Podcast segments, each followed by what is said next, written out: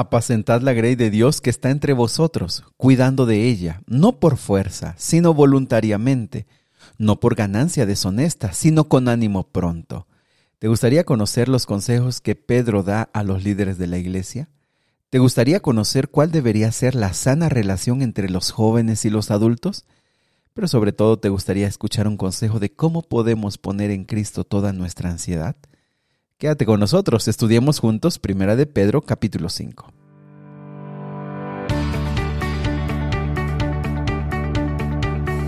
Nuevamente bienvenidos amigos y amigas al plan Raivados por su palabra.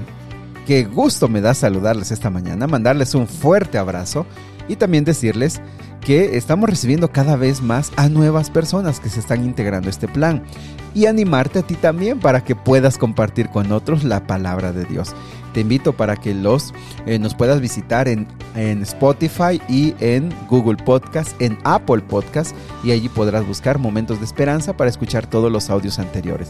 Decirte que nuestra meta es estudiar todo el Nuevo Testamento juntos y ya lo estamos logrando, así que no es momento de desanimarnos, sino de cobrar ánimo. Muy bien, pero vamos a la Biblia. Abre tu Biblia, por favor. Abre tu Biblia, si lo puedes hacer, hazlo. Vamos a estudiar. Muy bien, vamos llegando al final de la primera carta de Pedro. Como lo sabes, es una carta abierta, es una carta que todas las iglesias pudieron haber leído, pudieron aprender de ella y bueno, nos llega a nosotros y también, por supuesto, también estamos aprendiendo de ella bastante. Pedro eh, pone un consejo para los líderes de la iglesia. Porque aunque es claro, es evidente que nuestro líder es Cristo Jesús, que Él es nuestro Salvador, nuestro Redentor, la fuente de nuestra fuerza espiritual, la, fuente de nuestra fuerza física también. En Cristo puedes encontrar fuerza física, la fuente de nuestra fuerza para ser disciplinados y ordenados, la puedes encontrar en Cristo. Y aunque todo gira en torno a Cristo, también es cierto que Dios eh, permitió y estableció un liderazgo en la iglesia local. Algunas veces se les llama ancianos, pastores, presbíteros. Son palabras que cuando tú ves las funciones que hacen son, son parecidas, por eso se cree que es casi como que la misma función. Mira lo que le dice Pedro, versículo 1. Ruego a los ancianos que están entre vosotros, yo anciano también con ellos, y testigo de los padecimientos de Cristo, que soy también participante de la gloria que será revelada. Mira, Pedro les encarga, les ruega, les pide por favor. Pedro con la autoridad que tenía podría decir una palabra un poquito más exigente. Pero es que, apreciados amigos, en el servicio a Dios y a la iglesia, no alcanzan las exigencias. Alcanza el pedir un apoyo, el pedir si tú quieres hasta suplicar que podamos eh, hacer la obra que Dios nos ha pedido. Y en este caso, a los líderes de la iglesia les dice, ¿saben qué les encargo? Quiero pedir su apoyo. Yo mismo estoy con ustedes en este trabajo de ayudar a la iglesia. Miren amigos, Dios puso este liderazgo en la iglesia local. Y es un alto honor y un alto privilegio que cada uno de aquellos líderes en las iglesias pueda reconocer que es Dios quien le está encargando el cuidado de esa iglesia. Ya les dije, el principal es Cristo Jesús, pero Él ha puesto también un liderazgo local. Mira el versículo 2. Apacentad la grey de Dios que está entre vosotros, cuidando de ella, no por fuerza, sino voluntariamente, no por ganancia deshonesta, sino con ánimo pronto, no como teniendo señorío sobre los que están a vuestro cuidado sino siendo ejemplo de la grey. Y cuando aparezca el príncipe de los pastores, vosotros recibiréis la corona incorruptible de gloria. ¿Quién está encargándole a los líderes locales la iglesia? Primero les dice ancianos, después les dice pastores, porque compara el trabajo de un pastor de ovejas con el cuidado de un líder de la iglesia. Tiene que velar, tiene que cuidar, tiene que analizar su rebaño, tiene que ver por cada una de ellas.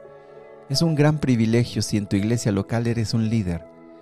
Esta mañana el Señor te está diciendo, yo quiero pedirte por favor que tú cuides, que apacientes, que proveas del alimento espiritual, de la fuerza, que vengas a mí para que yo te ayude para dirigir esta iglesia que es mía que yo la compré con mi sangre, que la sostengo por el poder del Espíritu Santo. Hazlo, no porque yo te lo pida y lo hagas a la fuerza, hazlo porque tú quieres hacerlo voluntariamente. No porque vayas a ganar algo, sino con ánimo pronto.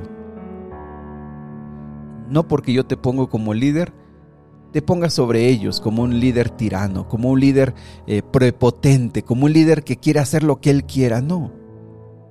Hazlo como siendo un ejemplo de ellos, porque el ejemplo, el ejemplo es lo que arrasa, el ejemplo es lo que transforma, el ejemplo es lo que motiva. ¿Sabes cómo los puedes ayudar? Siendo tú el mejor ejemplo de una persona entregada a mí. Es lo que te dice el Señor. Yo sé que muchos de los líderes que hay en la iglesia local eh, están escuchando este audio. Quiero invitarte para que esta mañana escuche la voz de Dios diciéndote, yo te he llamado, yo te he puesto en mi iglesia, es mía, pero te la encargo que lo hagas con todo tu corazón. Y mira la promesa del versículo 4, dice, cuando aparezca el príncipe de los pastores. Ustedes, los líderes, los ancianos, los pastores, recibirán una corona incorruptible de gloria. Ahora, ¿cuál debiera ser el consejo que sazona esa unidad entre las ovejas y el pastor? El versículo 5. Igualmente, jóvenes, estén sujetos a los ancianos y a todos, sumisos unos a otros, revestidos de humildad. Otras versiones dicen, vístanse de humildad. Sabes que no puede haber una, una, familia de Dios sin que sus miembros puedan entender el tema de la humildad. No puede haber felicidad, no puede haber gozo, no puede haber ni orden en un, en un lugar, en un matrimonio, en una familia, en una iglesia, donde no se procura entender el tema de la humildad. Cuando la humildad no es un tema relevante en la iglesia, siempre estará enferma de problemas espirituales. Y te digo, la Biblia nos habla eh, muchas veces acerca de los problemas morales, como, eh, no sé, borracheras, eh, conductas sexuales aberrantes, no sé, tantas cosas. Y, muchas veces nosotros como cristianos le damos mucho valor a esas cosas, al matar, al robar, no sé, a, los temas sexuales. Digamos, es una cosa bárbara, son cosas terribles, son pecado. Yo, yo sé que eso es bíblico. Pero sabes que muchas veces se nos olvida lo que dice este versículo 5. Dios resiste a los soberbios y da gracia a los humildes. Sabes que hay muchísima gente que está en el peor pecado que hay. Que tiene que ver con el orgullo. El orgullo es un pecado terrible que destruye todo, destruye matrimonios, destruye familias, destruye hermanos, destruye iglesias. El orgullo, la soberbia, acaban pero sabes que nosotros como cristianos pocas veces vamos a poner en disciplina, vamos a poner en orden a alguien que tiene esos problemas y son los que más acaban y destruyen todo lo que tocan. Por eso dice el versículo número 6, humillaos pues bajo la poderosa mano de Dios, para que Él os exalte cuando fuere tiempo. Sabes que la humillación delante de Dios no nos, no nos ofende, no nos humilla, no es una, humillación que nos destruya, nos acabe, no. Es una santo, un santo reconocimiento de la grandeza de Dios y de nuestra pequeñez delante de también de los hermanos. Sabes que humillarte delante de Dios es la mejor forma de exaltarte. Qué interesante es. Que la humillación ante Dios es lo que te da grandeza. Que ser humilde reconocer tu lugar, reconocer tu valor. No hacerte menos, sino reconocer tu valor, reconocer tus limitaciones, reconocer la grandeza de los demás. Es cuando realmente Dios te va a hacer una persona importante. Quiero poner en tus manos esta, este versículo 7. Echad toda vuestra ansiedad sobre Él, porque Él tiene cuidado de vosotros. Y este es un consejo que sale de lo que venía hablando, pero es un consejo que yo te quisiera poner en tus manos esta mañana y decirte, echa toda tu ansiedad sobre Él, porque Él tiene cuidado de ti. No vas a ganar más, no vas a tener más preocupándote y estando en un estado de ansiedad, porque, porque eso no te va a, a ayudar ni te va a mejorar. esta mañana ven y así, si Dios le ha pedido a seres humanos que cuiden de su pueblo como sus ovejas, cuánto más el príncipe de los pastores quiere que tú pongas tu ansiedad en Él y le digas, Señor, quiero descansar este día, quiero poner esto en tus manos, yo ya no quiero preocuparme, yo ya no quiero estar ansioso, ¿qué va a pasar? ¿Qué va a suceder? ¿Cómo me vaya? ¿Qué?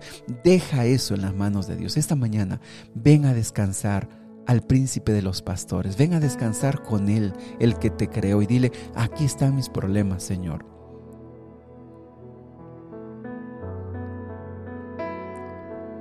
¿Sabes por qué? Porque entre más ansiedad tengas, tu fe se puede acabar. Y tú no vas a avanzar, al contrario, te vas a desgastar. Por eso el versículo 8 dice, sed sobrios y velad, porque vuestro adversario el diablo, como león rugiente, anda alrededor buscando a quien devorar. Mira cómo estos versículos están conectados. Tienes que velar en oración, tienes que ser equilibrado en tus pensamientos, tienes que ser equilibrado en tus decisiones. Porque el diablo, a través de todas las preocupaciones, todos los afanes de esta vida y también de muchas otras eh, razones, él quiere destruir al, al ser humano, quiere acabar con el ser humano. Tienes que saber que él está al acecho siempre. Por eso debes poner tus ansiedades en Cristo Jesús. Por eso debes poner tu vida en las manos del príncipe de los pastores. Porque en el tiempo de, la Biblia, los eh, animales salvajes como los leones atacaban a los rebaños y destruían las, a las ovejas. Y por eso aquí Jesús, aquí la palabra de Dios está diciendo, yo tengo a un pastor espiritual, a un pastor terrenal, a los ancianos que cuidan del rebaño, pero yo soy el príncipe de los pastores. Vengan a mí, estén dentro del redil para que yo los cuide del adversario que es el diablo. Ven a Cristo Jesús. Ven a Él. Ve el versículo 10, más el Dios de toda gracia, quien nos llamó a su gloria eterna en Jesucristo, después que hayáis padecido un poco de tiempo, Él mismo os perfeccione, afirme, fortalezca y establezca. A Él sea la gloria y el imperio por los siglos de los siglos. Amén. Acuérdate, no se te olvide, que Pedro le está escribiendo a un grupo de personas, a la iglesia que estaba siendo perseguida o sería perseguida y le dice, apreciadas ovejas, ustedes van a padecer un poco de tiempo, pero después de esto, la gloria eterna del Señor estará totalmente en ustedes y ustedes estarán totalmente en el Señor. Apreciados amigos, yo sé que muchos están sufriendo, yo sé que muchos están pasando ansiedad, yo sé que muchos están pasando problemas que quizá no buscaron y otros que quizá por nuestros errores estamos cosechando. Quiero invitar a los ancianos, a los pastores, para que puedan cumplir el ministerio santo que Dios les ha pedido. Quiero invitarles para que todos nosotros vayamos a Cristo Jesús y pongamos en Él nuestra ansiedad, porque Él es el pastor, el príncipe de los pastores. Sobre todos los pastores, Él es el principal. Él es el que cuida las ovejas, el que, el que te cuida a ti, porque Él tiene mucho interés en ti. Refúgiate en Él, porque estoy seguro que el diablo como un león rugiente, ha estado tratando de destruirte a ti, a tu familia, a tu hogar, a tu matrimonio, a tu iglesia. Pero resiste, mantente fiel. Si pasas problemas o dolor, sufrimiento, será por un poco de tiempo. Pero un día aparecerá el príncipe de los pastores y, y te dará la vida eterna y el gozo que tanto anhela tu corazón. Querido Dios y Padre, quédate con nosotros hoy ponemos en tus manos nuestra vida, nuestras ansiedades. Vamos a ti por amor a ti y no por temor al diablo, sino por amor a ti, por tu gracia, por tu misericordia. Gracias Señor, porque en ti podemos descansar, porque en ti podemos encontrar reposo para nuestro corazón. Te lo agradecemos en el nombre de Jesús. Amén. Te invito para que sigas orando, para que sigas hablando con Dios, para que llores delante de Él, para que encuentres paz en Él y para que te levantes de, de tu oración descansado, confiado y con fe, sabiendo que el Señor estará contigo. Que Dios te bendiga. Si Dios lo permite, nos vemos mañana.